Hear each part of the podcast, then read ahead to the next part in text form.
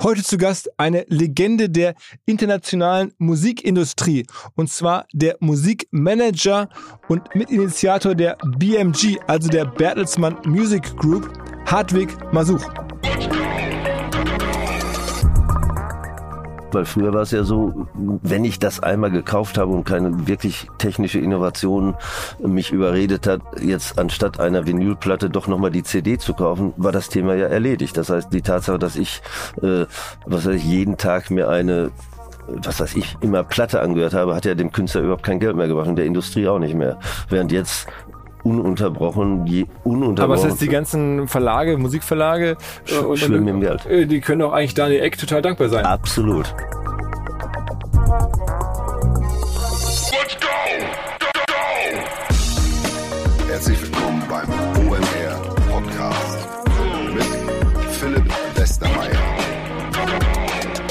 Einen Podcast aufnehmen zu können mit dem Hartwig hatte ich schon recht lange auf dem Zettel.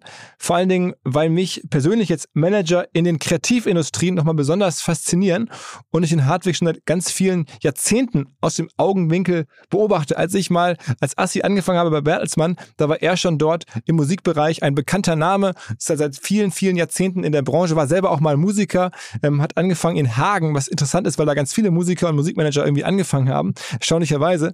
Er hat sich dann weiterentwickelt entwickelt vom Punkmusiker tatsächlich zum Musikmanager eine erstaunliche Entwicklung und hat sogar, nachdem Bertelsmann das Musikgeschäft ja verkauft hatte zwischenzeitlich, das Ganze wieder neu gestartet mit Bertelsmann und mit KKA, also mit Private Equity. Darüber hatte ich ja sogar mit dem Philipp Freise vor einigen Wochen im Podcast gesprochen. Also hier schließt sich ein bisschen so ein Kreis. Und er war jetzt ganz viele Jahre dabei, aber schaltet demnächst bei Bertelsmann aus, mit der erzählt, dass er in der Branche bleiben möchte, weiter Sachen machen möchte. Ich kann es mir vorstellen, denn sein Leben erscheint sehr, sehr abwechslungsreich. Wir hatten an einem Sonntag getextet und den Podcast terminiert auf den dann folgenden Freitag, aber er war in den Tagen dazwischen nochmal kurz in USA, hat er mir geschrieben, und zwar bei Jennifer Lopez zu Hause in Beverly Hills hat die getroffen und mit ihr über die Rechte an der neuen Platte tatsächlich oder dem neuen Album ähm, diskutiert und verhandelt. Also so sieht das Leben aus von Hartwig. Nach unserer Aufnahme dann an dem Freitag haben wir darüber gesprochen, was wir jetzt am Wochenende so machen. Und da erzählte er mir, er fährt jetzt demnächst auf ein Festival, ich glaube Glastonbury war es, und zwar gemeinsam mit seiner Frau und seiner Familie, aber halt auch befreundeten Musikern. Unter anderem waren da Menschen dabei aus dem Umfeld der Beatles oder ähnlichem. Also das ist so die Flughöhe, auf der er da unterwegs ist. Ziemlicher Wahnsinn, ziemlich äh, abgefahrene Geschichte. Man lernt, glaube ich, ganz viel. Er hat ziemlich offen gesprochen, als einer der ersten übrigens aus dem Hause Bertelsmann, die noch gar nicht so häufig hier vertreten waren, meine ich, im Podcast. Jetzt mal einer der aus der absoluten Bertelsmann-Top-Ebene. Also umso mehr jetzt gleich rein in den Podcast. Nicht sofort, denn vorher noch der schon häufiger hier gefallene Hinweis, aber wie ich mitbekommen habe, von vielen auch sehr geschätzter Hinweis auf den WhatsApp-Newsletter, den ich tatsächlich jeden Freitag mit viel Liebe zusammenstelle für die Hörerinnen und Hörer dieses Podcasts, generell für Leute, die sich für OMR oder für mich interessieren sollten. Die bekommen kostenlos eine WhatsApp jeden Freitag mit drei Links zu Artikeln, zu Tweets, zu irgendwelchen Videos, die mich in der Woche fasziniert haben, die mir geschickt wurden von irgendwelchen Freunden, Bekannten, hier im Team rumgegangen sind. Wer das also miterleben möchte, der kann das einfach abonnieren. In meiner Instagram-Bio findet sich ein Link oder in den Show Notes hier im Podcast ebenfalls. Es kostet nichts, es ist nichts wert Verderbliches. Ihr bekommt einfach ganz kurz per WhatsApp drei Links von mir. Das Ganze wird uns ermöglicht von der Firma Charles, einem Spezialdienstleister für WhatsApp-Newsletter. Wer da Interesse daran hat, sowas auch zu bauen, gerne mich kontaktieren. Charles ist da die erste Adresse. Wir sind übrigens auch zu ganz kleinen Teilen äh, mit OMR dran beteiligt. Jetzt aber direkt rein ins ebenfalls kostenlose Gespräch mit Hartwig Masuch. Hallo Hartwig. Hallo. Ähm, beeindruckende Karriere. Jetzt irgendwie, wie viele Jahre Musikbusiness hast du jetzt hinter dir? Naja, es kommt drauf an, wo man ansetzt. Also Corporate im, im, als Angestellter im Großkonzern 37 Jahre, aber ich habe vorher auch schon ähm, acht Jahre als Selbstständiger gehabt. Also ich habe äh, angefangen in meiner Heimatstadt Hagen als Musiker mit einem Schallplattenvertrag und daraus abgeleitet hinterher mein eigener Musikverlag, Label. Also insgesamt bin ich dann doch äh, mittlerweile über 40 Jahre mit dieser Materie professionell befasst. Wobei es gibt die Legende zu deinen frühen Tagen, die geht so, dass du Taxi gefahren bist in Hagen, das kann man überall nachlesen. Ja. Und dann ähm, äh, in der Zentrale, die die Taxis koordiniert hat, war dann eine heute als Nena bekannte Sängerin. Ja, und es gab noch viele andere Fahrer, die hinterher auch Karriere gemacht haben. Also zum Beispiel äh, Kai, Kai Hawaii von Extra Breit ist auch Taxi gefahren, weil ich, meine, ich bin ja, ich bin ja immer erschrocken, also ich weiß gar nicht, wie man das sagen darf, aber ich, dann, wenn ich heute mal so einen Taxifahrer frage, was verdient man denn da so, dann ist das nicht deutlich viel mehr, als man vor 40 oder 45 Jahren verdient hat. Also damals war es gut. Es war super. Also wir als Studenten, äh, wir sind vor allen Dingen gerne nachts gefahren, weil man dann überproportional bezahlt wurde und dann hat man äh, für sieben, acht Stunden Taxifahren 100 Mark steuerfrei verdient das hört sich jetzt vielleicht nicht so viel an, aber so, also 100 Euro ist auch heute eine gute Bezahlung für einen Taxifahrer und das nach 45 Jahren Inflation. Und vor allem die anderen Maßstäbe sind ja interessant. Ich habe damals für meine Wohnung 75 Mark bezahlt. Ne? Das heißt, es reichte eine halbe Nacht äh, Taxifahren, um äh, die Wohnung zu bezahlen. Und wenn man es dann mal wirklich wild trieb, weil ein neuer Verstärker gekauft werden musste, wenn man dann so ein Wochenende gefahren ist, samstags nachts, dann waren das auch mal schnell 300 Mark. Ne? Also war super lukrativ und deshalb haben das Musiker natürlich auch sehr gerne gemacht. Aber du warst trotzdem auch in der Zeit irgendwie Punker. Ja, Punker will ich es nicht nennen. Ne? Es, es, gab ja, Punk war ja sehr hardcore äh, New Wave, also die neue Welle, die in Deutschland, äh, dann die neue deutsche Welle hieß, hieß in Eng England New Wave und unsere äh, Vorbilder waren so Bands wie Boomtown Reds, Clash, die äh, so mehr als New Wave. Also nicht Sex Pistols. Sex Pistols fand ich auch super, aber so extrem waren wir nicht, nein. Und dann hast du trotzdem dann irgendwie nach, während der Zeit oder so kurz danach dann Studien angefangen. Ich glaube BWL einmal in Bochum probiert. Nee, andersrum. Also ich, ich habe, äh, ich studierte direkt nach dem Abi äh, BWL beziehungsweise Bochum hatte damals das integrierte Studium, also mehr so angelsächsisch VWL, BWL gemischt, äh, Schwerpunkt Finanzwirtschaft. Und dann kam eben das Problem, dass aus dieser Hobbyband, die wir nebenbei hatten, die eigentlich nur schlecht war und deshalb mehr als Punk und New Wave gesehen wurde, ähm, äh, haben wir aus heiterem Himmel einen Schallplattenvertrag gekriegt. Und ich saß dann wirklich da und sagte so, jetzt, äh, ich habe zwar jetzt alle Scheine fürs Diplom, aber kriege ich jemals nochmal die, äh, die Chance, ein weltberühmter äh, Rockstar zu werden? Nein.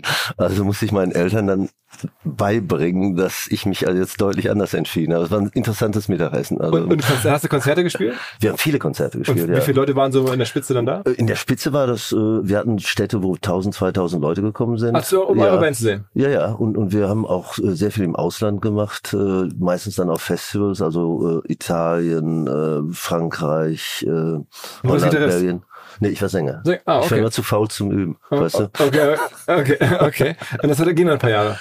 Das ging, genau, also auf professionellem Level 78 bis äh, Ende 80. Und wir haben auch viel Fernsehen gemacht, Rockpalast haben wir gespielt, äh, waren auch in diesen einschlägigen Teenie-Sendungen so Ilja Richter Disco oder, oder Thomas Gottschalk Szene 79. Also es war eine tolle Zeit und man konnte so relativ gut davon leben ab einem gewissen Zeitpunkt. Das Taxifahren hörte dann auf und, äh, und äh, viele spannende Leute kennengelernt, eben auch mit vielen Bands, die ich hinterher äh, lange, lange dann auch beruflich, äh, mit denen ich beruflich zu tun hatte, damals als Vorprogramm äh, gespielt auf Scorpions zum Beispiel oder Deep Purple oder wie sie alle hießen. Ne? Tolle Zeit. Und dann ähm, bist du trotzdem aus dieser äh, selber Künstler sein Ecke raus und hast dann angefangen, dann Musikverlag zu machen, selbstständig. Ja, genau, weil natürlich, wenn das Gehirn einmal anfängt, äh, Themen im Leben mit ökonomischen Tatsachen zu verknüpfen, dann hört das natürlich auch bei sowas nicht auf. Und mir wurde das dann schon klar, als wir so die ersten Verträge unterschrieben haben, äh, dass man sich doch etwas intensiver damit befassen sollte. Äh, also die ersten Verträge unterschreibt man einfach, weil man denkt, na, das ist ja das ist unfassbar. Es wird demnächst eine Schallplatte mit meinem Foto geben irgendwie. Ne? Äh, wenn man dann so ein Jahr da drin ist, dann fängt man an so ein bisschen zu grübeln. Warum waren die alle so freundlich? Und dann habe ich immer gesagt, mach einfach, komm, mach dir keine Sorgen. Hier, hier unterschreiben. Dann, und man liest dann die Biografien äh, von bekannten Bands. Dann fängt man an sich, oder habe ich angefangen, mich damit zu befassen. Habe gesagt, so, also das allererste, was wir jetzt machen werden, ist ein Musikverlag gründen, weil wir werden nie wieder äh, für, was weiß ich, zwei, dreitausend Mark woanders einen äh, Music Publishing Deal unterschreiben. Und das ging dann so ein bisschen weiter, dass viele Freunde von uns aus Hagen auch sagten, also wir können aber auch Musik machen und kannst uns nicht so ein bisschen helfen? Äh, eben zum Beispiel die heutige Nena damals äh, mit ihrer Band The Stripes sagt, also wenn ihr mal Zeit habt im Studio, dann können, können wir doch mal nachts äh, was aufnehmen und gucken, ob ihr mit euren Drähten nicht so äh, uns äh, helfen könnt. Und daraus wird dann relativ erfolgreich erfolgreiches kleines Unternehmen. Also, das danach auch gekauft wurde, ne?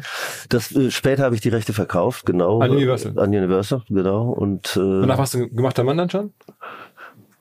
Und danach warst du dann schon ein gemachter Mann? Also das ist ja immer relativ. Ja. Also reflektierend auf das, ne, genau, aus Hagen damals, wenn ich da in einer WG dann weiter gewohnt hätte hinterher, da wäre ich ja mit 1000 Mark im Monat super gut ausgekommen. Also das war für mich alles im Klaren eigentlich. Ne? Dann hast du ja. aber eine Weile dann... Aber ich habe es anders gemacht. Ich bin nicht in die WG gegangen, sondern ich habe mir erstmal, ich bin erstmal in die Porsche-Vertretung in Hamburg, äh, Roter Baum gegangen und habe gesagt, den und jetzt sofort. und, und in Bar. Ah, hast du den Porsche gekauft? Ja, genau. Das war ein großer Fehler im Nachhinein, weil ich gar kein schneller Autofahrer bin, aber ich habe so gedacht, also zumindest glaubt dir dann jeder, dass das funktioniert hat irgendwie. Ne? du hast aber also, schnell dann wieder auch verkauft. Und dann äh, bist du aber nicht bei Universal lange geblieben nach der Übernahme, sondern du bist dann eigentlich zu Warner gegangen, ne? Nee, äh, ich bin da gar nicht geblieben, sondern äh, die, die haben mir das Label gerade und den Verlag damals abgekauft und ich bin sogar erstmal wieder zur Uni gegangen. Und ja. zwar, weil ich festgestellt hatte, unterwegs, die, die wirklich am Drücker sitzen in der Musikindustrie, sind noch nicht mal die, die bezahlten Angestellten der Plattenfirmen, sondern die freien Anwälte also damals äh, Dr. Meyer-Wölden, Raimund Benoit, äh, das, das waren wirklich, die haben die Musikindustrie also vor sich hergetrieben. Meyer-Wölden, das war auch der, ist der Vater von der Sandy, der auch genau, Boris genau, Manager genau, war, ne? und der ist danach äh, mehr ins Sportgeschäft gegangen, aber der war wirklich ein, ein wirklich äh, absolut spannender Typ, was äh, äh, Dynamik im deutschen Musikgeschäft anging. Also der hat vielen Künstlern erstmal klar gemacht, äh, dass das wirklich Blödsinn ist, was sie eben in dieser ersten Runde, der erste Impuls, Hauptsache Platte rausbringen, äh, dass das nicht gut ist und, und hat äh, diese Industrie deutlich professionalisiert in Und so einer wolltest du auch werden? Ich dachte, das ist eine ganz gute Idee irgendwie. Ne? Aber ist es dann nicht so gekommen? Nee, ist dann nicht so gekommen, Sondern? weil ich hatte so meine zwei Semester äh, hinter mir und dann rief mich ein Freund an, äh, den ich jahrelang schon kannte und der war mittlerweile Assistent von äh, Ahmed Ertegun in New York bei Warner äh, Records. Und der rief mich an und sagte, du, wir müssen zu so einer Konferenz nach Südfrankreich und hast nicht Lust einfach mitzukommen? Äh, ich habe ein großes Zimmer und wir werden jeden Abend zum Essen eingeladen und lernst noch spannende Leute kennen. Ich gesagt, ja, super, machen wir.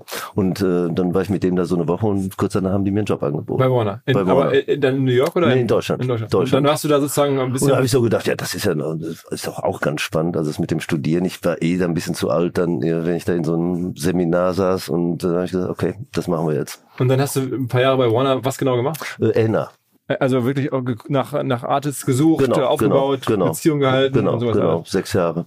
Und dann bist du von da dann äh, zu, zum damaligen, zum damaligen BMG gegangen. Genau. Ne? Dann, dann habe ich irgendwann ein Angebot von von äh, Bertelsmann gekriegt, den Musikverlag eben als Geschäftsführer zu übernehmen in Deutschland. Wer hat das damals bei Bertelsmann das Angebot gemacht? Äh, das war ähm, Michael Dornemann, der war damals Ah, der, Vorstand. der damalige äh, Vorstand bei Bertelsmann. Genau. Auch eine legendäre Figur. Weil, Absolut legendäre, finde ich. ist mir vor kurzem Typ. begegnet an einer, wir haben gerade schon im Ja. Drüber gesprochen, ist mir begegnet wieder in einer Netflix-Doku, kann Ja. ich mir empfehlen, über Clive David, also auch einen Ja. anderen äh, Ja. Musikproduzenten. Immer die dann Checks für Clive Davis unterschrieben. Genau, genau. Und, und ist dann irgendwann auch deswegen entlassen worden, glaube ich, ne?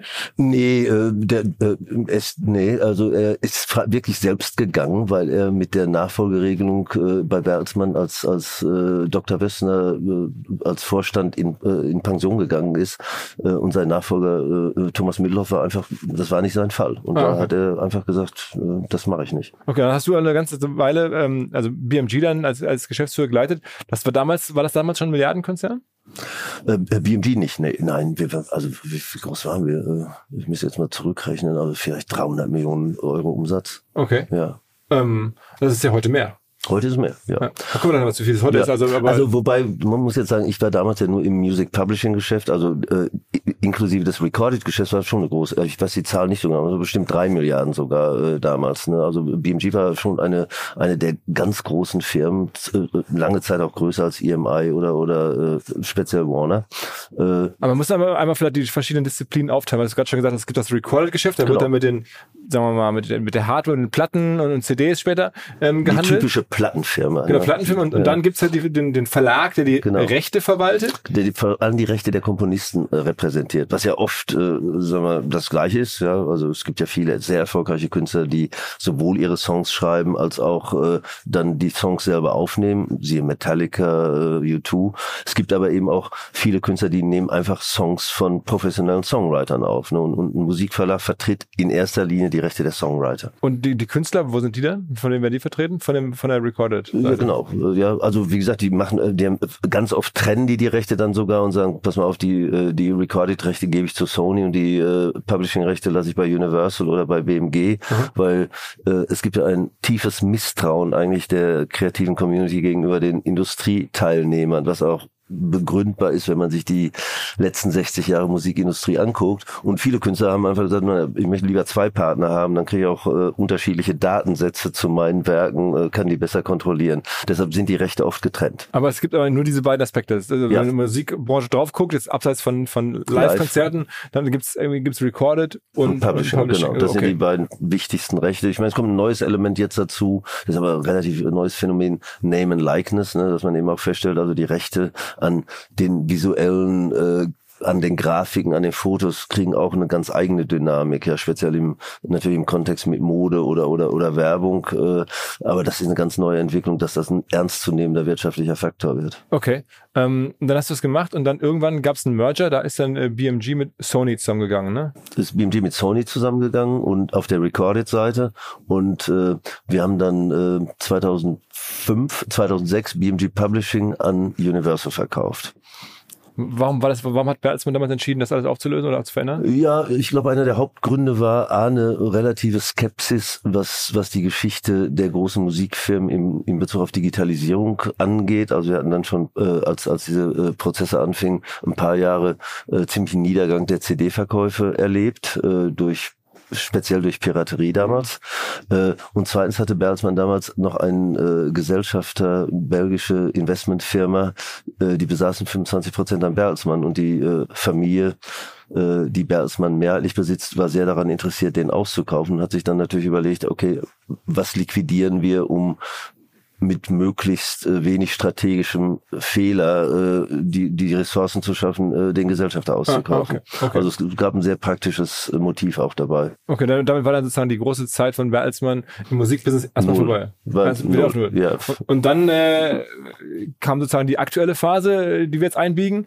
Denn dann hat irgendwie, ich glaube, das muss dann Thomas Rabe gewesen sein, als Bertelsmann-Chef, ja. dich angesprochen und gesagt, Mensch, Hartwig, du kennst dich doch aus, ähm, lass uns doch mal irgendwie losziehen und wir bauen das wieder bei Null auf und du, du machst das mal. Ja, das war ein ganz spannendes, äh, also ich, ich glaube ja, dass sehr viel im Leben vom Glück abhängt. Ne? Also ich meine, die Tatsache, dass äh, Nena aus Hagen kommt und, und meint, hilf mir mal beim Schallplanvertrag oder, oder soll ich sagen, das, das ist ja sehr viel Glück, dass daraus ein globaler Weltstar wird und man in seinen CV schreiben kann, habe ich aber auch mitgemacht irgendwie. Ne? Ja. Äh, äh, das war so ein bisschen auch so, weil äh, es gab eine eine Konferenz, auf der Thomas Rabe verkünden wollte, so wir verkaufen euch jetzt. Und ich war gerade nach Berlin gezogen, da rief mich sein Assistent an und sagte, äh, du, der fliegt mit dem Firmenjet runter nach äh, Südfrankreich, flieg doch einfach mit ihm. Und ich kannte ihn gar nicht. Und dann haben wir so da gesessen, äh, uns zuerst mal so abgetastet und kamen dann aber ganz schnell auf den Punkt, dass wir beide beim gleichen Stranglers-Konzert äh, 1978 in Köln waren. Thomas Rabe sogar, okay. Thomas Rabe. Ja.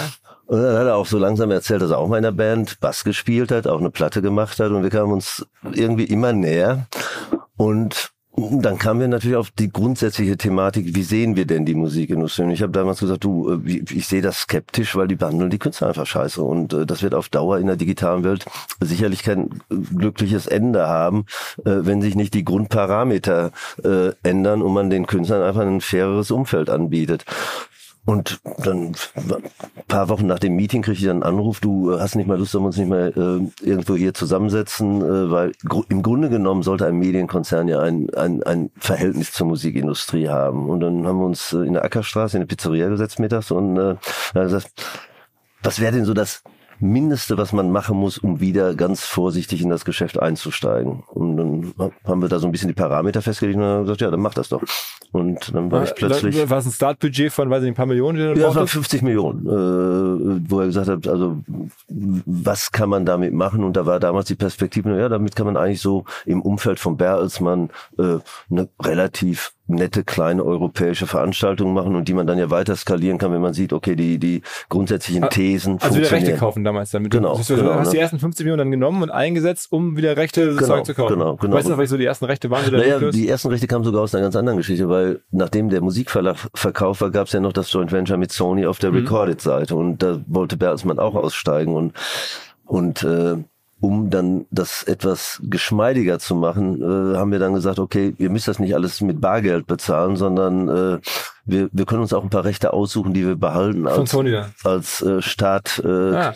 Startrepertoire für eine neue Firma. Das waren die ersten. Das waren war so, das? das waren so Rick Astley, Nena, äh, also natürlich aus al- alter Verbundenheit. Du- du wusstest, dass das bringt, Ne- ja? Nena brauchen wir, äh, Spliff, Nina Hagen, Meccano, eine sehr, sehr, sehr, sehr erfolgreiche spanische Band damals, Alison Moyer. Also war ein breites Paket an Rechten. Und dann dein Talent war immer schon zu ahnen oder zu wissen, ein Bauchgefühl zu haben, was so Rechte wert sind. Ja, ich, ich habe immer eine The These von Anfang an gehabt, als ich in der Musikindustrie Industrie war, dass Schallplattenfirmen relativ wenig Respekt vor Künstlern haben, die jetzt nicht mehr ganz oben sind. Ja, also die sind ganz schnell bereit, einen erfolgreichen Künstler äh, in die Schublade ist zwar da, aber soll bitte nicht zu oft anrufen, einzusortieren. Also war es auch klar, wenn man sagt, wir hätten gerne so Rechte, die euch ja sowieso gar nicht mehr interessieren, äh, dass man da relativ werthaltige äh, Themen kriegt, wenn man eine andere Auswertungsperspektive auch hat, ja, und, und, und das, das basierte bei mir auch wirklich auf der äh, Erfahrung, die ich über die Jahre gemacht hatte, dass viele Firmen natürlich das existierende Repertoire relativ schlecht behandeln, weil die Glory in der Industrie kommt immer nur dadurch, dass man sagen kann, ja, ich bin aber der, der Beyoncé gefunden hat oder ich habe Rammstein gefunden oder ich habe das und das gemacht und äh, wie gesagt, alles, was da in, in der Schublade ist, relativ respektlos behandelt wird und damals in der Regel dann als äh, Budget-CD für 3,99 auf dem Krabbeltisch gelandet ist. Aber die Rechte haben trotzdem Wert. Die Rechte haben Wert, weil man kann ja auch mal sagen, du, wir machen nicht mehr hier äh, Grabbeltisch für 3,99, sondern wir machen wieder schöne äh, Deluxe-Ausgaben, weil die Menschen interessieren sich für die Musik. Und die zweite These war natürlich zu sagen, naja, und je digitaler die Welt geht und je verfügbarer die Musik ist, desto mehr werden auch Leute, die jetzt ja gar nicht mehr aktiv kaufen, vielleicht doch sich nochmal damit befassen. Also wir haben diese Neugründung ungefähr zur Zeit gemacht, als, als Spotify offiziell an den Markt ging Also auch super Timing, muss man sagen. super Timing. Und da konnte man ja sehr schnell sehen, dass eine konsequente äh, äh, Streaming-World natürlich auch dazu führt, dass alte Rechte wieder genutzt werden. Da muss man nur die Wette machen, dass Streaming sich nicht nur auf die 15-Jährigen beschränken wird, sondern dass mit zunehmender Zeit auch die 65-Jährigen äh, äh, streamen werden. Und davon gibt's halt mehr als 15-Jährige. Wa- Was ist denn, äh, Nicht 65-Jährige, sondern Leute zwischen 15 und 65. Und äh, was ist denn heute, wenn man jetzt so auf Rechte guckt, die Hauptverwertung? Also wo kommt Streaming. Streaming? Also das heißt, 80 Prozent äh, oder mehr des Umsatzes immer live außen vor kommen aus dem Streaming. Ja. genau. Und, und- der Rest ist dann was? Noch, noch, Vinyl zunehmend Mhm.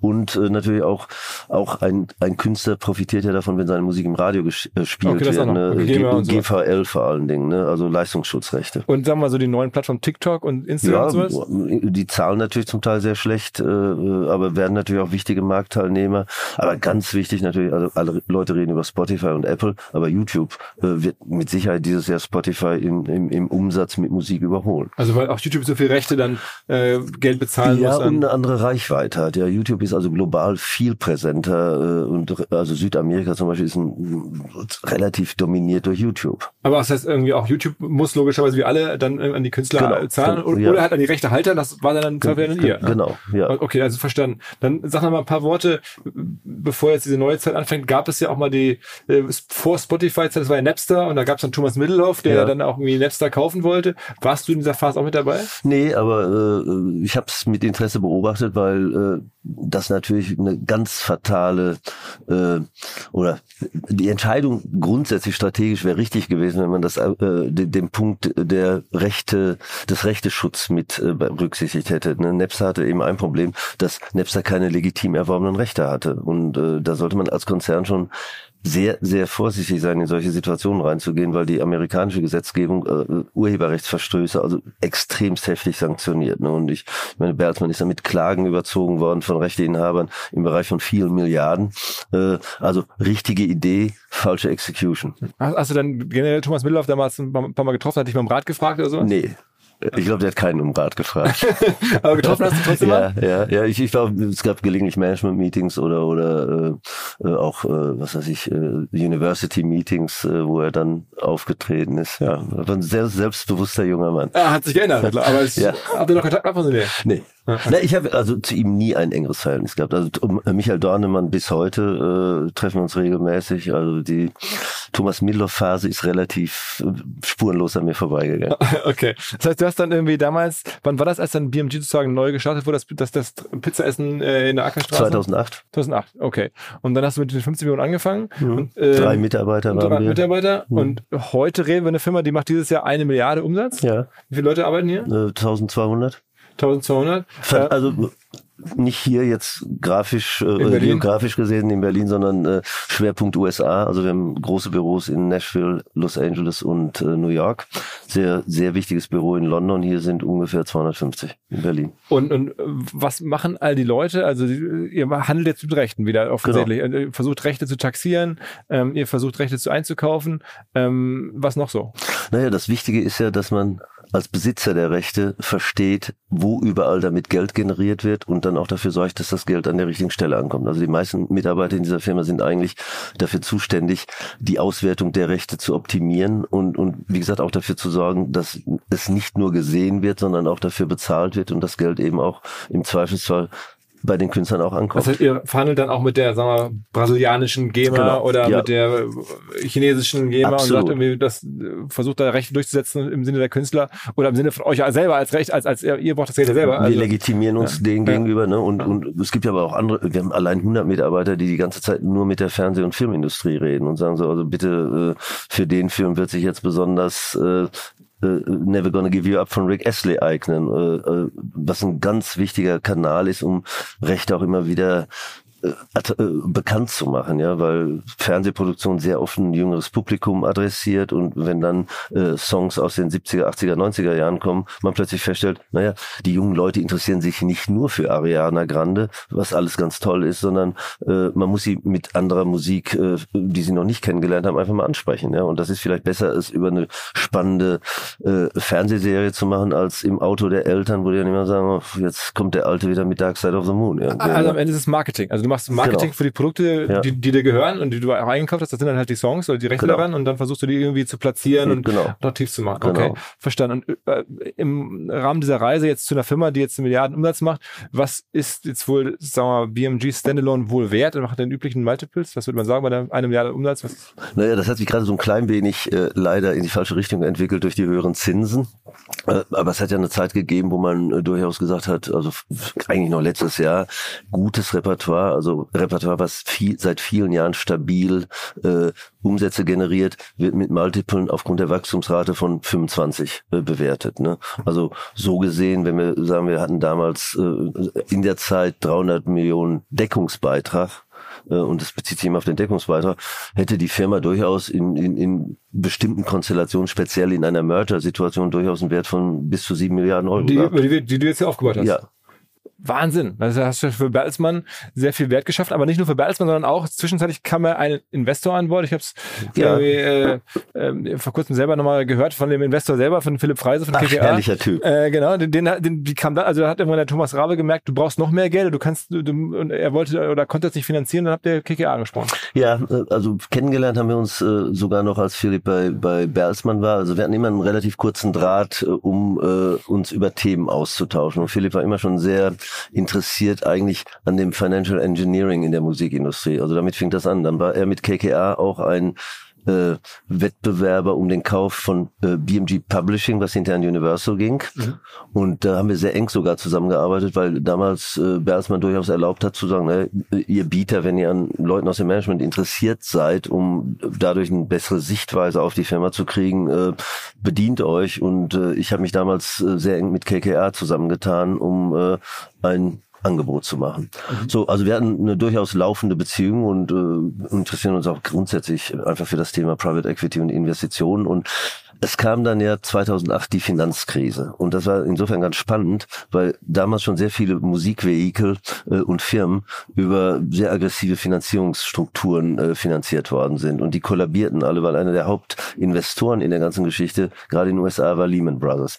Und da ging dann ja die Lampe aus und plötzlich kamen extremst viele äh, äh, Kataloge auf den Markt und mittelgroße Firmen. Und natürlich, weil das alles auch die Preise so ein bisschen durcheinander geschüttelt hat, gab es dann auch plötzlich plötzlich viele Mittelständler, die sagen, wow, wow, wow, äh, wenn das so weitergeht, dann werde ich noch weniger wert sein, also wir verkaufen jetzt. Also plötzlich war 2009 ein Jahr, wo unglaublich viel auf den Markt kam, aber Berls natürlich auch ein bisschen die Finanzkrise beobachten und jetzt nicht der Meinung war, wir nehmen jetzt einfach eine Milliarde in die Hand und kaufen Wildrechte, sondern äh, dann gesagt hat, warum suchen wir uns nicht einen äh, äh, Partner, der dessen Geschäft es ist, Geld zu investieren und der auch die flüssigen Mittel hat. Und da war es natürlich super schnell klar, dass wir das unbedingt mit KKR machen. Und dann haben, wie viel Geld ist da von denen da reingeflossen? Ich weiß es nicht mehr so ganz genau. Ich, ich würde mal sagen 300 Millionen oder sowas. Okay, ja, aber, es wird vor allem es wird ja sehr viel mit Bankkrediten gearbeitet im Private Equity. aber ich, Geschäft. also um zu verstehen, was trotzdem Ja. an, an Geld aufgewendet Ja. wurde, um diese Firma aufzubauen, dann sagst du die 50 initial von Bertelsmann, dann die 300 ja, vielleicht und, von KKR. Und, und am Ende waren es dann zwei Milliarden insgesamt, ne? äh, die äh, natürlich zum Teil auch schon wieder zurückverdient worden sind. Ne? Aber, aber weil, weil Bertelsmann dann KKR irgendwann rausgekauft hat. Bertelsmann hat KKR rausgekauft, wir haben fröhlich äh, weiter investiert, weil Bertelsmann ja eine wahnsinnige, erfolgreiche Zeit gerade hat äh, äh, und durchaus in der Lage war, dann auch ohne einen äh, Private Equity Partner größere äh, Tickets zu kaufen. Aha. Ne, Also, Also- wir haben dann ja, also gerade in den letzten drei Jahren extremst viel äh, direkt an Katalogen gekauft, Motley Crue, Fleetwood Mac, äh, Tina Turner. Äh, Also, um, aber um zu verstehen, das heißt, ihr habt jetzt irgendwie, wenn man jetzt auch auf die Managementleistung von Thomas Rabe drauf guckt, da wird ja irgendwie viel auch jetzt drüber geredet, was Ja. da bei Grund Jahr passiert Ja. oder irgendwie. Aber hier ist ja dann sind ja Milliarden Werte geschaffen worden. Also ja, natürlich. ähm, ja, mit, mit, mit BMG, du hast gerade gesagt, was so der Wert sein könnte. ja. Ähm, nehmen wir mal an, es ist nur 5 Milliarden wert, aber dann ist es trotzdem immer noch gut. immer noch eine, Selbst drei ist ähm, es ist trotzdem eine, eine ähm, super Entwicklung, oder? Ja, ja, natürlich. Und und äh, die Zinsen werden ja auch mal wieder zurückgehen. Das heißt, die die und diese Rechte werden bleiben. Also das das da muss man sich auch mal irgendwie immer von der Panik verabschieden. Nur weil es jetzt mal ein paar andere Parameter geht, ist das alles at risk, sondern das ist ein sehr stabiles äh, Asset, ein Musikrechtekatalog. Ich meine, es ist doch eigentlich jetzt auch wirklich mit, ähm, mit Spotify nochmal ganz anders geworden, weil jetzt diese ganzen alten äh, Songs und Künstler als Marken so präsent sind, so stelle ich mir das vor, dass halt viele Menschen die kennen und wenn sie bei Spotify aufmachen, sagen, ich weiß gar nicht, was ich hören soll, aber ja, klar, Bruce Springsteen kenne ich noch 60er. oder so 70er und dann Ja, kommen genau. die alten Sachen, Ja. kommen, werden viel mehr monetarisiert als früher. Absolut, weil früher war es ja so, wenn ich das einmal gekauft habe und keine wirklich technische Innovation mich überredet hat, jetzt anstatt einer Vinylplatte doch nochmal die CD zu kaufen, war das Thema ja erledigt. Das heißt, die Tatsache, dass ich, äh, was weiß ich, jeden Tag mir eine was weiß ich, immer Platte angehört habe, hat ja dem Künstler überhaupt kein Geld mehr gebracht und der Industrie auch nicht mehr. Während jetzt ununterbrochen, je Aber ununterbrochen. das heißt, die ganzen Verlage, Musikverlage, äh, und, schwimmen im Geld. äh, die können auch eigentlich Daniel Eck total dankbar sein. Absolut. Aber der Daniel Eck, also der Gründer von Spotify, hat selber jetzt mit Spotify auch einen Wert erzeugt, aber verdient kein Geld. Ja. Ähm, und die Verwerter dahinter verdienen alle dank ihm richtig viel Geld. Ja, gut, jetzt, äh, also im Tennis wird man dazu natürlich unforced error sagen, weil wenn man sich Spotify PNL anguckt, gibt's bestimmt auch Manager, die sagen, naja, das könnte man auch anders machen. Ja? Ja, Hast du den Daniel Eck mal kennengelernt? nee.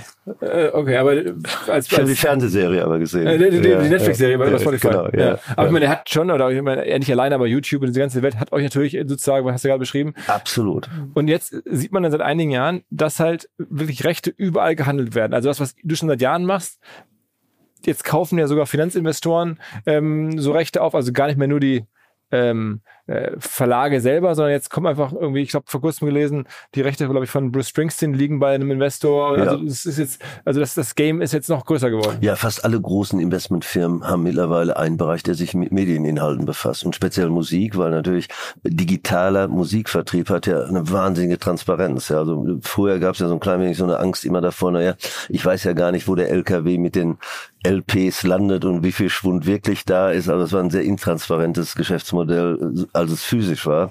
Während jetzt über digitale Kanäle kann ich ja nun wirklich sehr schnell feststellen, wie viel Geld über mein Recht generiert wurde und wie viel mir davon zusteht. Wer, wer glaubst ist so der, also wessen Rechte sind am meisten wert in der heutigen Welt? Welcher Künstler ist so, wenn du sagst, ich hätte jetzt einen Wunsch frei, ich dürfte, hätte die Rechte von, von dem, was wir haben?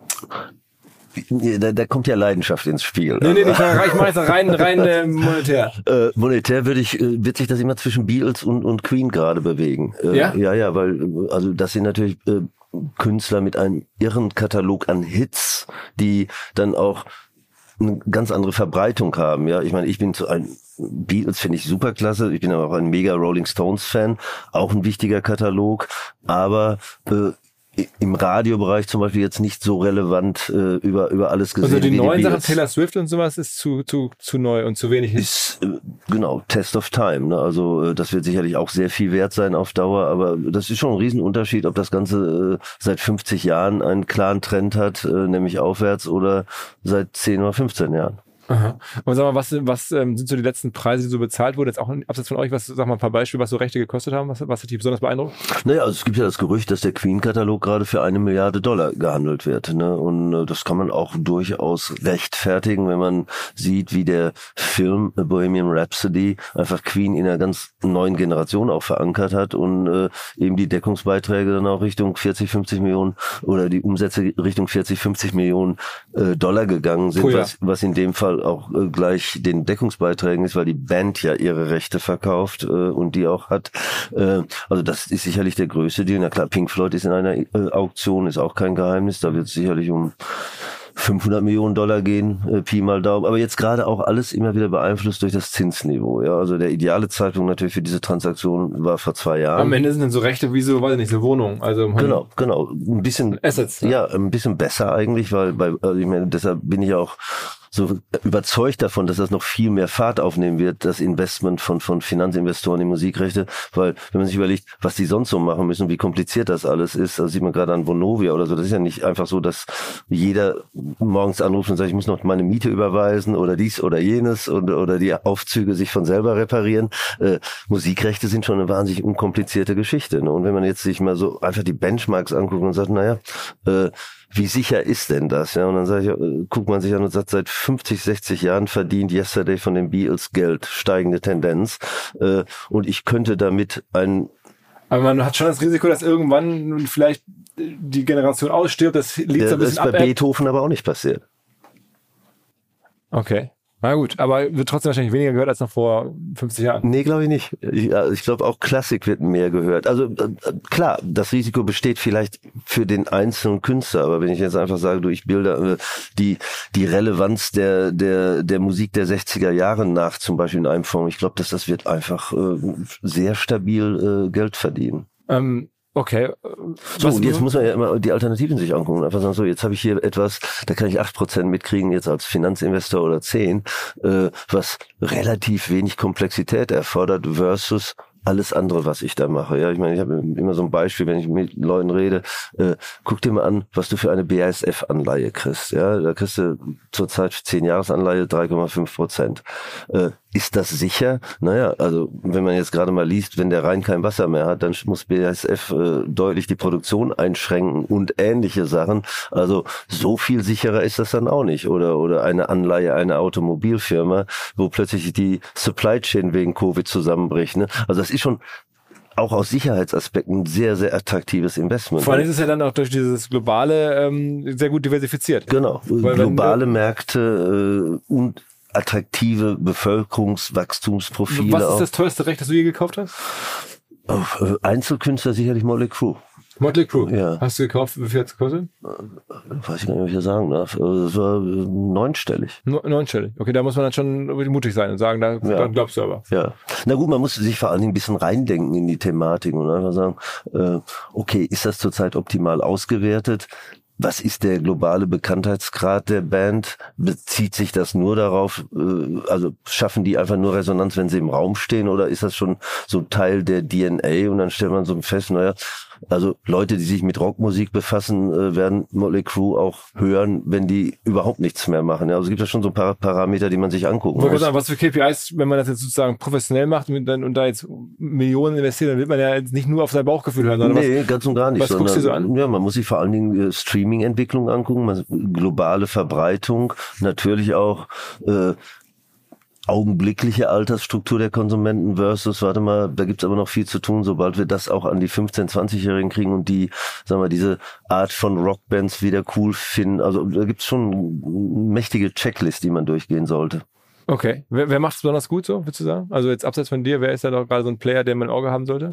Äh, also das Interessante ist eigentlich, dass wir, wir schon der Meinung sind, dass unser Investmentteam äh, bisher äh, ausnahmsmäßig gut ist, weil wir es am längsten gemacht haben. Ja, also es gibt jetzt Vehikel wie Hypnosis oder äh, auch hier Providence Investments, die machen das auch gut, aber wir haben immer so das Gefühl, dass eben die Erfahrung, die wir dann in 15 Jahren gesammelt haben, so einen Investmentprozess zu machen, dass er immer noch doch outstanding gut ist. Ich habe das, also wir hatten vor ein paar Wochen, ein paar Monaten bei uns auf dem Festival den Scooter Brown, diesen ja. amerikanischen Musikmanager äh, ja. zu Gast. Den kennst du auch? Den kenne ich gut, ja. Der hat ja Justin Bieber entdeckt, ja. hat da noch äh, ja. vor allem Ari Ariana Grande. Ariana Grande und jetzt macht er diese, diese koreanischen äh, K-Pop-Geschichten. Äh, genau weil er auch immer an den Rechten mit partizipieren kann. Ne? Ja, er ist vor allen Dingen eben auch ein Mensch, der immer im Hinterkopf tickt, immer äh, ein Verhältnis zur Finanzindustrie. Und als er als Manager erfolgreich wurde, hat er sofort verstanden, äh, wie man Finanzindustrie dafür interessieren kann, in diese Rechte zu investieren. Und, äh, und das hat er extrem erfolgreich gemacht. Also er hat sich Investoren in seine Firma reingeholt,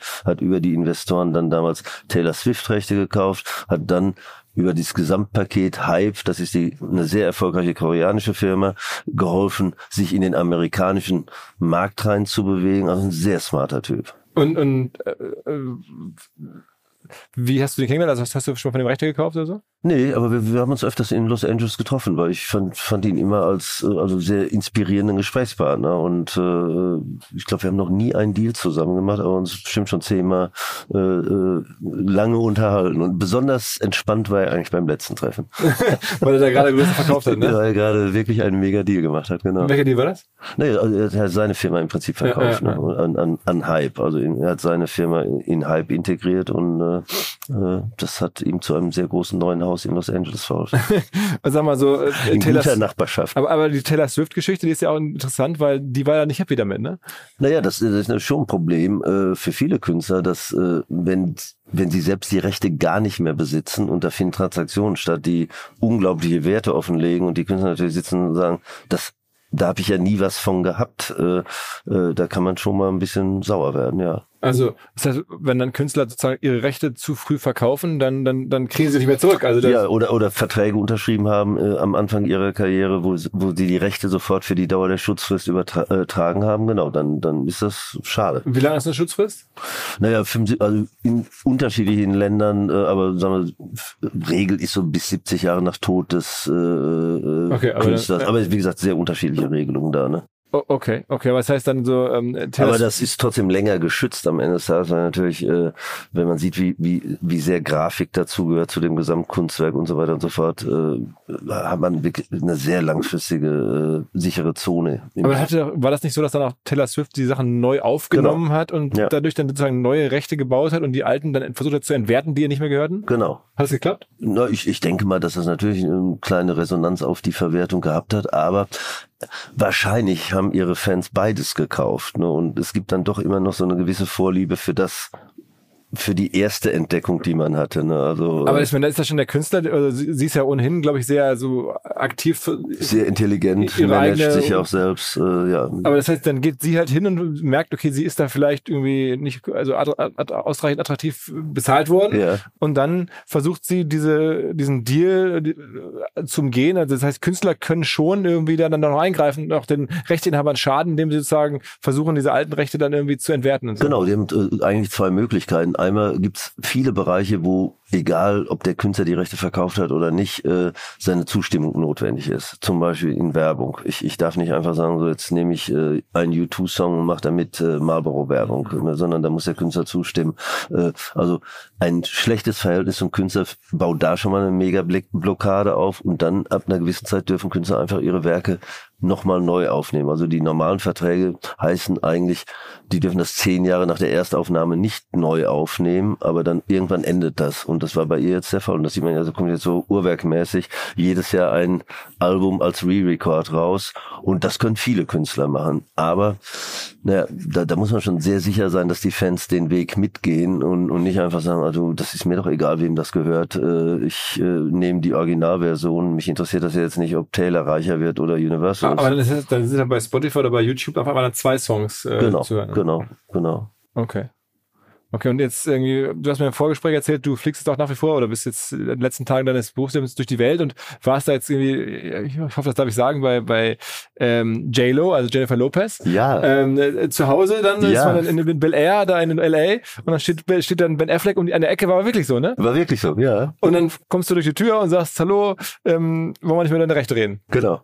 Und sie hat auf sie eingeladen. Sie hat uns eingeladen und hat dann auch mit sehr viel Energie ihre neuen Songs vorgestellt und auch sehr lustig erzählt, warum das Album sich um ihre Hochzeit dreht, weil äh, sie ja quasi beinahe zweimal geheiratet hätte. Und das ist wirklich eine lustige Geschichte, die kannte ich vorher gar nicht. Sie war nämlich vor zehn Jahren schon mal äh, mit Ben Affleck zusammen und, und hatten schon alles vorbereitet, um zu heiraten.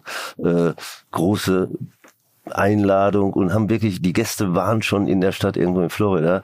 Und dann haben sie gesagt, nee, das machen wir jetzt doch nicht. Und dann sind sie ja beide so ein bisschen auseinandergekommen. So, jetzt ging's wieder los und das hat sie super süß erzählt.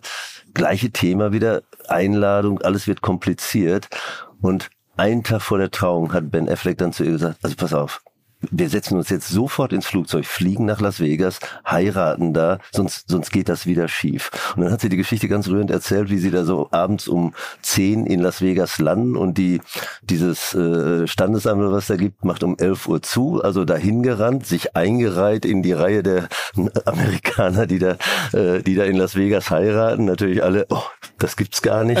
Und sie sagt, das war das Vernünftigste, was wir gemacht haben. Wir haben dann hinterher die Party alles gefeiert, aber wir waren endlich verheiratet. Also und darum dreht sich auch ihr Album, äh, eben um äh, diese Irrungen und Währungen auf dem Weg zu einer Hochzeit. Aber am Ende hat sie dir das gepitcht sozusagen, oder mhm, euch? Das, ja. Nach dem nächsten Tag, weil dann die Kollegen gesagt haben, von Warner da oder so, haben dann genau, auch alle, mussten alle paradieren und, äh, und ihre Vorschläge machen. Aber sie macht das sozusagen, dass sie dann die Rechte separat verkauft. Sie geht dann nicht auf ihr Gesamtwerk, sondern sie verkauft genau. dann die Rechte nur an dem neuen genau. Und warum ist es aus der Sicht des Künstlers äh, besser? Wollen die einfach Sicherheit haben? Sie könnten ja auch erstmal sagen, ich, ich behalte die Rechte, also ich als Künstler, ähm, und bringe das äh, Album auf den Markt und guck mal, wie es läuft. Und dann bekomme ich vielleicht in ein paar Jahren da, da Geld dafür, sonst verwende ich es erstmal selber. Oder braucht man von Anfang an sofort einen Partner? Oder wie ist das? Naja, es gibt ja schon den Trend, dass, dass viele Künstler genau so einen Weg gehen und einfach sagen, also äh, warum soll ich mich jetzt in äh, unkomfortable Vertragssituationen begeben und ich weiß noch gar nicht, äh, wie reagiert der Markt äh, äh, und kriege ich genug Aufmerksamkeit. Auf der Ebene von zum Beispiel Jennifer Lopez oder globalen Künstlern ist es natürlich wichtig, dass von Anfang an eine globale Infrastruktur dahinter steht, ja, weil das ist ja dann auch Erfolgsfaktor für ein Album. Und deshalb äh, benutzen große Künstler immer noch die traditionellen Plattformen, aber zunehmend mit äh, natürlich aggressiveren Terms und kürzeren äh, äh, Laufzeiten, ja, also keiner unterschreibt mehr zum Beispiel einen Vertrag, wo die Rechte für die Dauer der Schutzfrist an eine Firma gehen, sondern das sind dann zehn Jahresauswertungsverträge, manchmal auch nur fünf Jahre, äh, um genau dieses Problem zu vermeiden, dass man sich hinterher ärgert, dass äh, der Vertragspartner das äh, meistbietend an äh, Private Equity Firmen verkauft. Okay, okay, das heißt, man begrenzt dann die, die, die Laufzeit der Rechte. Reduziert das Asset und strickt das Asset ständig neu. Ähm, warum, sagen wir mal, nimmst du dir dann Zeit und fliegst dann zu JLo, weil da jetzt ein neues Album auf dem Markt ist? Also ist das dann für dich so, dass du sagst, das ist so aussichtsreich, ähm, das muss ich mir selber angucken und, und redet man aber so viel Geld oder ja, das sind schon alles äh, natürlich äh, hohe Investments. Also wir reden ja immer um mehrere Millionen, die in globale Veröffentlichung von globalen Künstlern erstmal investiert werden mhm. müssen. Aber ja, es ist trotzdem äh, es ist ein sehr lukratives Geschäft, speziell wenn die Marken schon bekannt, äh, ich sage jetzt Marken, Marken das ist Künstler, ein bisschen ja. respektlos, aber speziell wenn die Künstler einfach schon ein, ein Publikum haben. Ne? Äh, das Geschäft mit ganz neuen Namen, das ist natürlich mittlerweile ein ganz anderes. Ja, durch die Fragmentierung und Verfügbarkeit auf digitalen Kanälen ist das schon deutlich deutlich mit mehr Vorsicht zu genießen. Aber wenn ich mit äh, über Lenny Kravitz rede oder die Rolling Stones oder äh, äh, Van Morrison, bekannte Namen, berechenbare Publikumsgröße, kann es eigentlich immer nur besser werden, indem man sagt, wir finden aber noch einen Weg, mehr Leute zu erreichen. Aber es ist ja schon, da hat man schon ein sehr, sehr äh, diversifiziertes Portfolio. Also man sagt, ich kaufe jetzt irgendwie ein Album von JLo für fünf äh, Jahre oder zehn. Das ist ja schon wirklich echt schwierig, so für Outsider da jetzt so ein Asset zu bepreisen. Ne? Genau, also das, das ist auch sicherlich so eine starke Verteidigungslinie der existierenden Musikindustrie, über sehr viele Daten zu verführen, um diese diese Bepreisung also deutlich professioneller zu machen als jemand, der sagt, na, ich habe jetzt zwar viel Geld, das ich investieren kann, aber kann genau darauf nicht zurückgreifen. Ne? Da, da haben wir dann eben ja auch in den letzten drei Jahren doch einige äh, Crashs gesehen, also wo Firmen sich einfach auch äh, nicht genug Know-how zugelegt haben, um solche Investments zu machen. Also ist es, ist es äh, fair anzunehmen, dass du, sagen wir mal, als J-Lo, wirst es wahrscheinlich ungern sagen, aber nehmen wir mal so Tina Turner, die ist kürzlich gestorben, ähm, dass die so über ihr Lebenswerk dann schon am Ende auch Milliardenwerte geschaffen hat? Ja, Milliarden gibt's ganz wenige.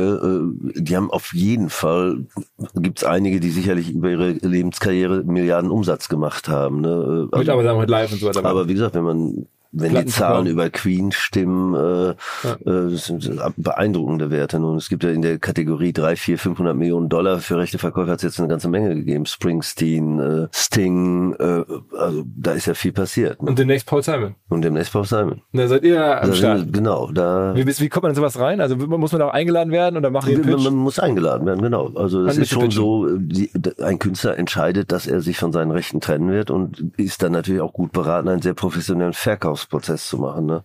Äh, also auf diese Ebene, oh, den fand ich immer ganz nett und deshalb äh, sage ich dem, kauf mir das bitte ab.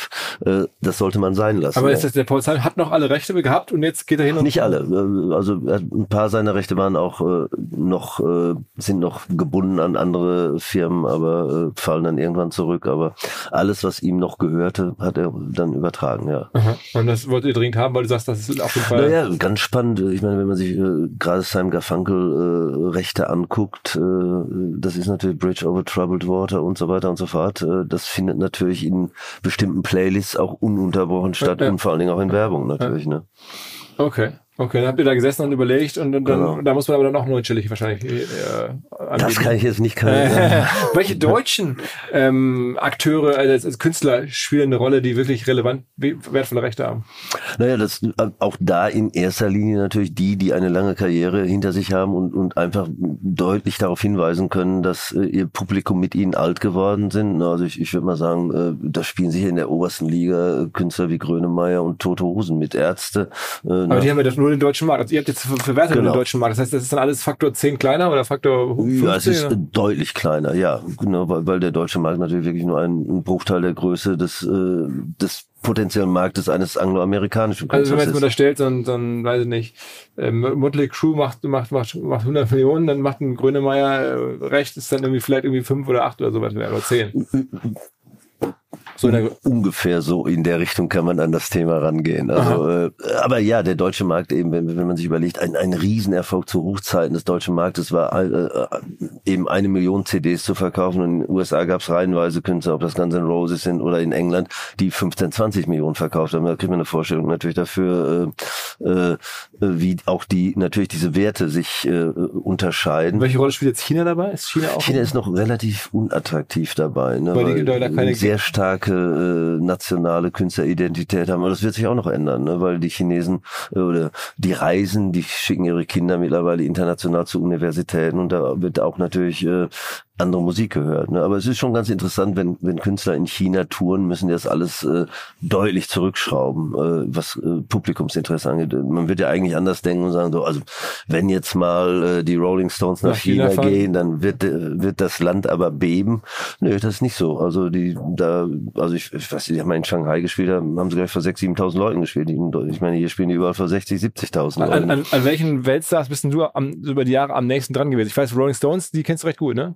Ja, also mit denen äh, habe ich ein intensives Verhältnis, seitdem ich äh, mir die ersten Konzerte in jungen Jahren angeguckt habe, also als Fan. Und ja. äh, das war für mich natürlich, als ich dann die Verantwortung kriegte, global zu agieren, habe ich natürlich auch so eine Liste gab, wo ich sagte, also die will, folgende Leute willst du unbedingt mal kennenlernen. Und dass daraus Geschäftsbeziehungen wurden, ist natürlich noch schöner. Aber das heißt, du hast dann Rolling Stones Rechte über die Jahre immer wieder gekauft, nachgekauft? Ja, die vertreten wir nur, die lizenzieren wir. Ne? Also wir vertreten gerade äh, Mick, äh, Keith und Ron, äh, speziell im Publishing. Einige, einige Solowerke, auch Keith Richards, auch alle Soloalben. Äh, aber, aber was heißt vertreten? Das ist dann nochmal ein anderes Geschäftsmodell? Auswertungs, also da haben wir eine Lizenz für x Jahre. Das heißt, ihr macht für die Auswertung, bekommt genau. Provision? Wir kriegen dafür dann einen bestimmten Teil der Umsätze als äh, sozusagen Handling-Fee, genau. Ah, okay, das heißt, das ist schon ein anderes Geschäftsmodell, als man besitzt das Recht. Ja, absolut, ja. Dann, ja. Aber das ist auch Aber die haben natürlich über die Jahre auch gelernt, also wenn es nicht große Not gibt oder ein unver verschämt gutes Angebot verkauft man einfach nicht. Ne? Sondern macht man einfach nur eine. Genau. Warum, warum Jahre. macht so eine JLo das nicht auch? Also ich meine, ist das nicht Nee, für die die? macht das ja auch nur für, also für die neuen Sachen sind ja auch nur fünf oder zehn Jahre. Ich weiß jetzt gar nicht so im äh, Detail. Also Künstler auf der Ebene machen das heute grundsätzlich. dass, dass, dass die also sozusagen, aber es gibt, es gibt dann also be- befristete Verwertung, kompletter Verkauf und einfach nur äh, Monetarisierungshilfe. Also Genau. so und äh, aber bei JLo noch, ich hätte jetzt auch gedacht, dass sie genauso vorgeht und sagt, okay, du kannst mir Geld helfen, das zu verwerten, ich gebe dir für eine Provision, aber ganz verkaufen tue ich sie nicht. Nee, ist es auch, ist ja auch so. Ne? Also wir, wir haben die Rechte jetzt für äh, einen bestimmten Zeitraum, kriegen dafür einen bestimmten Anteil der Umsätze und unsere Ah, okay. Maschine. Das ist dann eher wieder ein Provisionsdeal Genau, und, kein, genau. Man, und man kauft kein Asset. man kauft kein Asset. Hofft natürlich. Aber bei Paul Simon ist es dann schon, man kauft das Das ist Asset. ein Kauf. Und es ist natürlich auch so, wenn man schon mal eine Beziehung hat, dann hat man ja nicht nur die Beziehung, sondern auch die besseren Daten. Das heißt, man ist natürlich auch besser positioniert. Sollte der Moment kommen, wo eine Verkaufsdiskussion stattfindet, dann ist man natürlich als schon äh, längerfristiger Geschäftspartner in einer besseren Position dabei.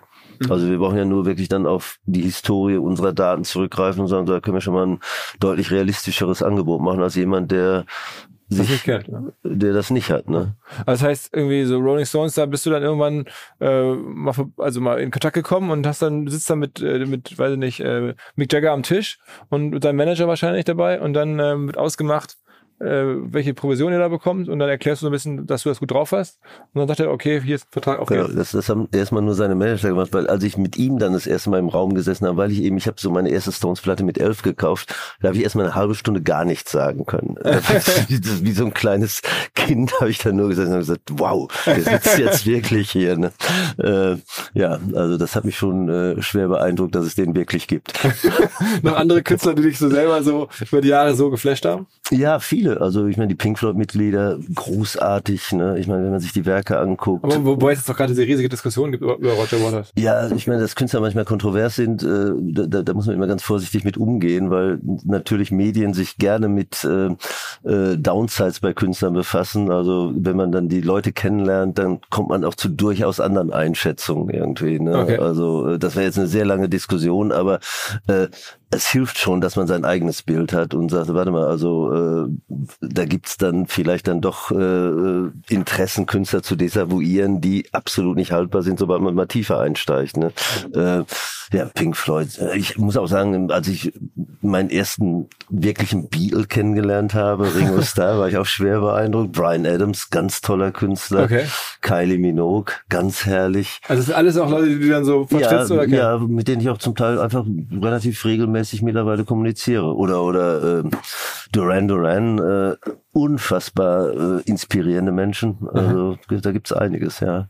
Äh, Ist es denn für Künstler eigentlich besser geworden, äh, mittlerweile wirtschaftlich, äh, als früher? Ja. Also neben den Live-Verwertungen Ja. und so auch. Ja, klar. Also das äh, die Also, also für die für die etablierten ist mir klar. Also jetzt über Bruce Ja. Springsteen, nicht- aber auch für so einen jungen 25-jährigen, 28-jährigen Künstler ist es für den auch besser geworden. Ja, es gibt ja eins, was jetzt ganz anders ist und was ein Riesenvorteil ist, das ist der Marktzugang. Ja, ich kann ja heute als Künstler äh, also deutlich mehr machen, ohne dass ich schon von einer Plattenfirma unterstützt werden muss. Also als wir unsere erste Platte 1978 gemacht haben, da ging das gar nicht ohne eine Plattenfirma. Ja, weil schon allein die Studiokosten und sowas äh, äh, einfach äh, solche äh, Eintrittsbarrieren waren. Ja, ich meine, damals hat die Aufnahme eines Albums 30, 40, 50.000 Mark gekostet. Ich meine, das kann man sich auch als verdiener Taxifahrer einfach nicht leisten. Äh, Heute äh, sind Musiker schon, also wenn die sich wirklich damit befassen, ja in der Lage, hochprofessionelle Aufnahmen herzustellen, äh, quasi zu Hause mit mit relativ generischem Material.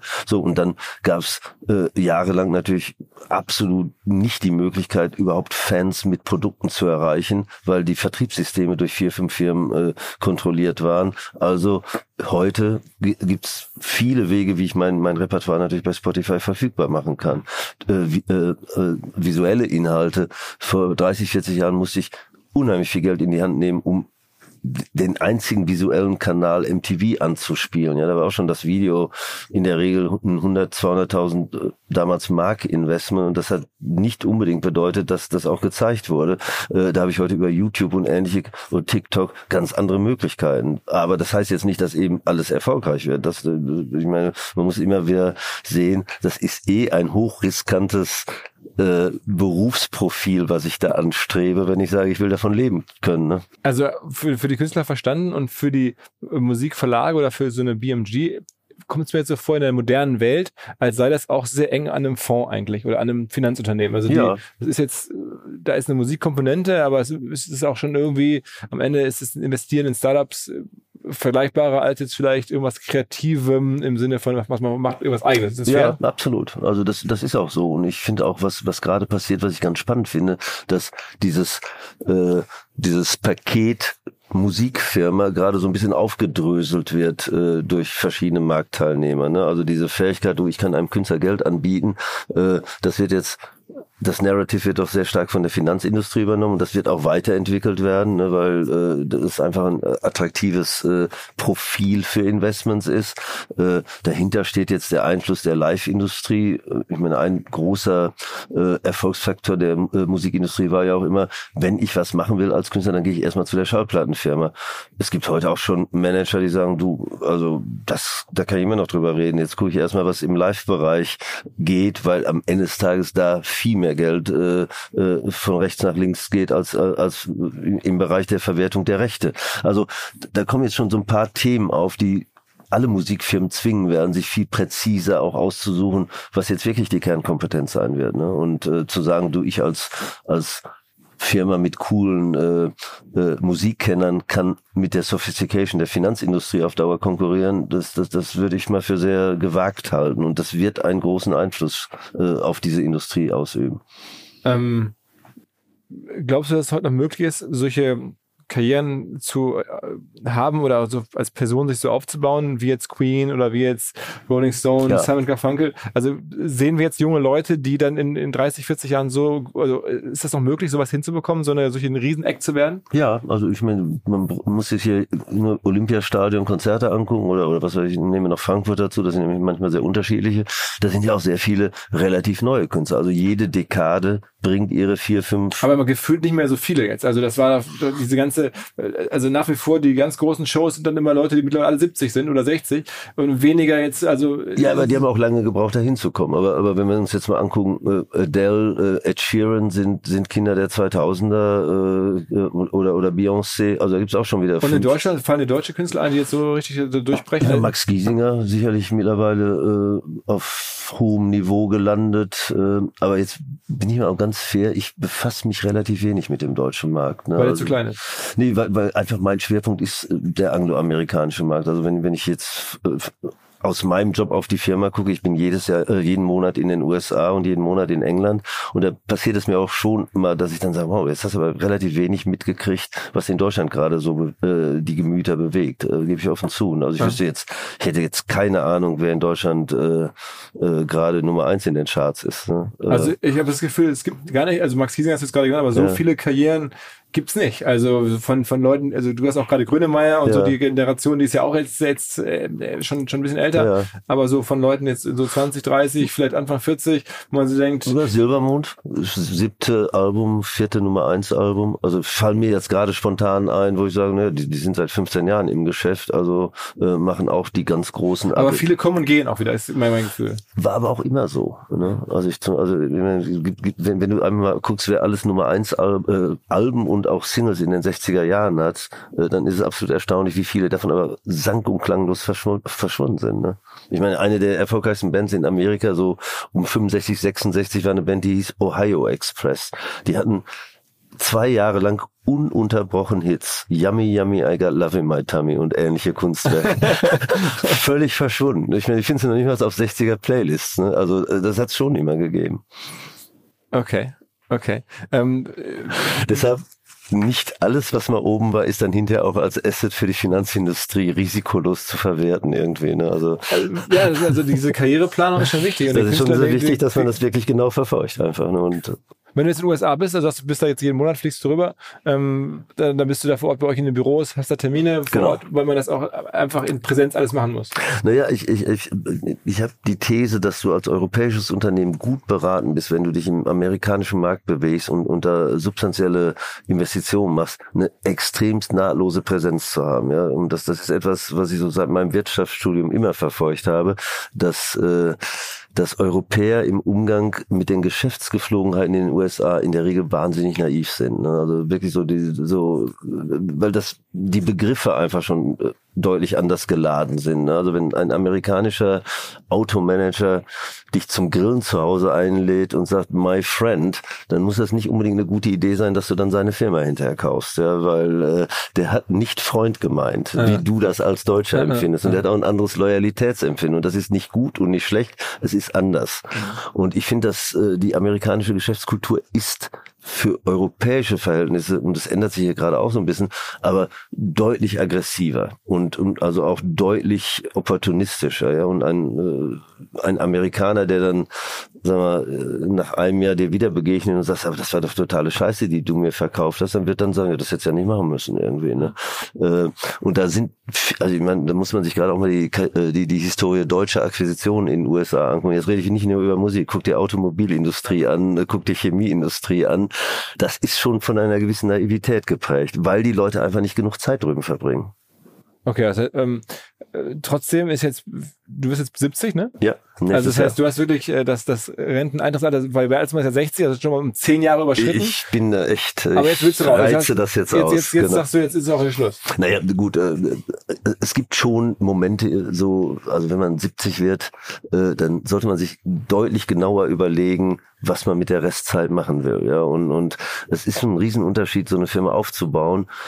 Äh, oder die jetzt weiter zu optimieren, ja, speziell in einem Konzernkontext. Und ich mache hier einfach viele Sachen, die total wichtig sind, für die ich keine Leidenschaft habe. Also ganz viele Gremien, Investmentprozesse, äh, äh, äh, Mitarbeiterdiskussionen, die fand ich total wichtig, aber die nächsten zehn Jahre möchte ich die nicht machen. Ja. Was willst du machen? Was Naja, mich interessiert Finanzindustrie eindeutig oder genau diese Verzahnung. Also könnte sein, dass du demnächst dann nochmal irgendwie um die Ecke kommst mit einem neuen. Ja, äh, also da- ich werde auf keinen Fall in Ruhestand gehen, sondern äh, ich werde auch hier dem Team natürlich verbunden bleiben. Aber ich glaube eben genau diese diese Fläche, die Finanzindustrie professionalisiert das Investmentverhalten der Musikindustrie. Das finde ich super spannend. Also es könnte sein, dass du nochmal im Zweifel mit irgendwie Philipp Freise sprichst und überlegst, ob man noch was machen könnte. Mit dem spreche ich dauernd. Das ist nämlich ein ganz angenehmer Mensch und ein auch ein wirklich ein ein Mensch, der nach vorne denkt. Ja und natürlich, der hat äh, sich mit Musikindustrie und Medienindustrie sehr intensiv befasst und ich denke. Also Golfen oder jetzt irgendwie Urlaub, Reisen ist nicht. Go- Golfen finde ich total langweilig. Äh, Urlaub, ja, aber äh, kriege ich auch ganz schnell Langeweile. Äh, also nee, ich, ich, ich möchte schon der- ein bisschen du bleibst der aktiv Branche bleiben. verbunden. Unbedingt, ja. Und es folgt dir jetzt ja nach, das ist ja ganz interessant, da haben wir gerade auch gemeinsam auf dem Flur getroffen. Ja. Äh, Der Thomas Kosfeld, das Ja. ist ja einer, der sozusagen aus der Bertelsmann-Familie Ja. sozusagen hervorgeht, der jetzt Ja. am Ende wieder ein echter ja, Familieneigentümer ist. Ja. Demnächst, dann, wenn er dann vielleicht Chef vom ganzen Laden wird. Aber jetzt ist er erstmal Chef von BMG. Wie kam das? Der wollte gerne zu BMG? Ja, der, der, der hat schon äh, Mitte 2015, 2016, äh, als er sich Praktika ausgesucht hat, war eins seiner Praktika schon äh, Praktiken in, äh, bei uns in Los Angeles und, und der findet einfach die Industrie, die Inhalte der Industrie spannend und äh, hat sich einfach auch konsequent damit befasst. Und wir arbeiten jetzt seit über drei Jahren zusammen und äh, Geht doch recht reibungslos. Weil ihr- Total hat das. Gefühl, ihr versteht euch gut. Also Ja. Dennoch gab es in der Presse so ein bisschen Spekulationen, es wäre nicht so, aber Nein, totaler Quatsch irgendwie. Wie gesagt, da gehört aber auch zu, also ich nagel mich hier ja nicht an den Tisch mit 70 Jahren irgendwie. Ne? Also ich bin wirklich der Meinung, es reicht. Und äh, dann gibt es vielleicht noch das Interesse zu sagen, so, was ist jetzt eine gute Lösung? Und da finde ich natürlich eine Lösung, äh, jemand, der den Konzern so gut kennt wie er und, und eben auch diese Interessen des Konzerns vertritt, finde ich eine extremst gute Lösung für, für eine Division im Konzern, weil man dann einfach natürlich auch eine ganz andere Loyalität der Shareholder hat. Oder die Shareholder auch ein Ja, ganz anderes Vertrauen Shareholder haben. ist, ich meine, er ist ja am Ende, Genau, ja, ja, nicht aber- jetzt, aber eines Tages wird er es wahrscheinlich werden. Genau, ne? Und, und, und ich glaube, das ist äh, für, für so, so einen Bereich, wie wir den haben, ist das echt gut, äh, davon ausgehen zu können, dass alles, was wissenswert ist für den Shareholder, auch gewusst wird und das Vertrauen da ist. Also ich glaube, das ist ein mächtiger Vorteil im Gegensatz zu einem abstrakten Corporate-Verhältnis. Ne? Hörst du noch genauso viel Musik wie früher? Ich höre sowieso nie ganz viel Musik. Also ich, ich habe mir das äh, immer vorbehalten, doch relativ äh, selektiv Musik zu hören. Das ist bei mir nicht so, dass ununterbrochen Musik läuft. Ne? Also du bist äh, kein, selber kein richtiger Musikfan im Sinne? ich bin totaler Fan, aber es gibt ja Leute, die kennen alles und haben zu allem eine Meinung. Und ich, äh, ich, ich, ich höre nicht so oft Musik, wie viele Leute denken. Ich kenne auch gar nicht so viel. Äh, ne? Also ich äh, suche ich suche mir die Schlachten selber aus. Ne? Also heißt du von den neueren deutschen Sachen, die jetzt so raufkommen? Klingt so gut wie nichts. Also in so einem Rinnen oder so sagt er erstmal nichts. Nee. Aber wie gesagt, weil ich jetzt auch zum Beispiel ja. jetzt nicht als meine Verantwortung Was war also der letzte, wo du sagst, wow, das wird eine große Nummer? Ed Sheeran oder keine Ahnung, wo warst denn, wo warst denn du so richtig geflasht? Äh, Tame Impala, aber die gibt's ja auch schon ein bisschen länger, äh, super gut. Dann äh, hier, ich, ich komme immer mit dem Namen nicht klar. Fisch äh, in, in Amerika, Nummer eins Album, ganz toll. Äh, es gibt immer wieder was, was mich äh, natürlich total umhaut, äh, aber das ist bei mir nicht systematisch. Also es ist sogar oft so, dass meine Tochter, äh, ich habe eine Tochter, die, ne, eigentlich zwei Töchter, die mich permanent bombardieren mit, was ich anhören sollte. Und da ist dann oft was bei, was ich dann wirklich einfach super spannend finde. Ne? Und äh, du machst doch selber Musik, oder singst du nicht? Ich, ich spiele ein bisschen Gitarre, aber das ist nicht. Äh, jetzt doch, auf einmal ist doch. Ja, genau. Aber es war schon gut, dass ich darauf nichts aufgebaut habe, weil ich feststelle, mir fehlt einfach dieses Gen konsequent zu üben. Ja, also ich suche mir sehr einfache Lieder aus, wo ich dann guten Eindruck machen kann und äh, dabei lasse ich es dann auch. okay, okay. Äh, sehr, sehr, sehr interessant für mich. Ich habe das lange von außen beobachtet und immer ja. so in Teilen verstanden. Jetzt habe ich es, glaube ich, noch äh, viel besser verstanden. Ja. Ähm, und vom, vom Meister persönlich. Also ähm, vielen Dank Hat Spaß gemacht. Für, fürs Erklären. Äh, Glückwunsch zu, zu einer Karriere, zum Lebenslauf. Ich meine, du hast ja auch jetzt wahrscheinlich einfach viele, viele Anekdoten in den Jahren getankt. Sag ja, mal vielleicht zum Schluss, was ist so deine ein, zwei Top-Anekdoten Musikbranche, wo du sagst, okay, das war wirklich skurril, das war wirklich die beste Anekdote, die du auspackst, wenn dich jemand am Abendessen zwingt? Es fallen mir bestimmt irgendwann noch ganz viele ein, aber ich muss sagen, ein Erlebnis, was ich mit Steve Tyler von Aerosmith hatte, das ist so in mir kleben geblieben. Da lache ich heute immer noch, wenn ich mir das vorstelle. Und das war so, äh, die haben hier in Berlin gespielt und am nächsten Tag hat er äh, gesagt, komm, lass, lass du mittags noch was essen und saßen wir im Borchert, haben zwei, drei Stunden uns über Familien, Großwerden, Hintergrund unterhalten und so weiter und so fort. Und dann sagt er, boah, ich brauche jetzt Bewegung, wir laufen. Und äh, habe ich gesagt, na, das ist vielleicht nicht so eine gute Idee jetzt, dass du meinst, du kannst jetzt einfach aus der Tür gehen. Sagt er, doch, das mache ich jetzt. Ich, ich, ich brauche Bewegung. Okay, gehe ich also mit Steve Tyler aus dem Bereich. Das war schon so. man merkte, amerikanische Touristen äh, änderten schon die Blickrichtung. Und es gab, das war 2014, gab es auf der Ecke, wenn man die äh, französische Straße auf die Friedrichstraße kam, gab es auf der Ecke, wo jetzt die Commerzbank ist, ein äh, H&M Female Flagship Store nur für weibliche Mode. Und das war das Jahr, wo Giselle Bündchen ihre äh, schwarz-weiße Strandhose hatte. Dann stand er so davor und der stand nur eine Minute, bildete sich hinter ihm schon eine Traube. Und dann sagte er, du, die kaufe ich jetzt. Ich gesagt, das, das, das, nein. Sagt er, doch, komm, wir gehen da jetzt rein. dann ging Steve Tyler da rein, griff sich zwei, drei Hosen, ging zur Umkleide. Der Laden wurde immer, kriegte immer komischere Geräusche irgendwie. Dann hat die anprobiert und dann gesagt, äh, okay, ich bezahle die und dann gehen wir. Und dann hat er sich da schön in die Reihe gestellt und mittlerweile waren die Frauen wahnsinnig viele Frauen haben die Babys stehen lassen und Autogramme und so. Also herrlich war das. Eine herrliche Szene. Im, im, im H&M Ladyladen einfach genau, so Steven Tyler kauft äh, Giselle Bündchen okay, komm, einer noch, einer noch von dieser Art. Einen noch, hast du noch einen? Nee, so spontan fällt mir jetzt keiner ein, ehrlich gesagt. Aber also diese Künstler leben ja auch, ich meine, manche sind auch einfach wirklich sehr, sehr reich. Ist ja. das dann wirklich so ein Yachtleben, dass du dann auch häufig die auf Yachten triffst oder sonst wo? Oder ja, das kann aber schief gehen. Ja, das ist vielleicht auch noch eine gute Geschichte. Ich weiß nicht, ob du dich noch an Jam Spoon erinnern kannst. Das waren so, so die Namen, ja. Könige de, äh, des kommerziellen Technos in den äh, 90er Jahren und die eben immer sehr viel Geld dafür gekriegt haben, dass er auf Ibiza zu der Zeit schon auflegten. Und, und äh, irgendwann äh, sagte Max Poon, der leider verstorben ist, oh, morgen mieten wir hier so ein richtig fettes Schiff und fahren darüber nach, ich weiß nicht, wie die Insel heißt, gegenüber von Ibiza. Habe ich gesagt, super. Äh, also, also so, so eine Zigarre gemietet. Max Poon war ja oh, und mächtig und einen kleinen Kapitän dabei und dann sind wir darüber gebraust und das, das sind so Dinge, die stehen ja so fast senkrecht dann und machen riesen Lärm und und und haben wir dann gegessen, geschwommen und dann fuhren wir zurück und mitten auf der Strecke fielen beide Motoren aus und waren kaputt. Und dann musste Max Poon Hilfe rufen. Dann kam so eine kleines Mädchen mit so einem ganz kleinen Schiff äh, und schleppte das ab und mittlerweile auch am Hafen bildeten sich große Menschentrauben, um sich lustig zu machen, wie die dicke Zigarre mit diesen zwei blöden Deutschen da von diesem kleinen äh, spanischen Mädchen gerettet werden musste. Also war, war, war auch eine schöne Geschichte. okay, okay. Also sag mal, die DJs und EDM-Musik spielt eine Rolle? Ja, klar. Also auch da, also jetzt irgendwie, weiß ich nicht, David Guetta und sowas Ja, Rechte sind. ja, hat ja seine Rechte auch letztes Jahr, vor letztes Jahr verkauft. Ja, groß. Auch, ja. Okay, weil die Songs auch einfach dann. Mega Hits, genau.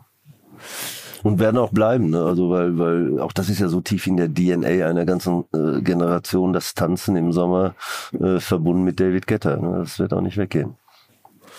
Vielen, vielen Dank. Hat Spaß gemacht. Alles klar. Danke, dass du gekommen bist. Ja, sehr gerne, sehr gerne. Ciao, ciao. Tschüss. Dieser Podcast wird produziert von Podstars bei OMR.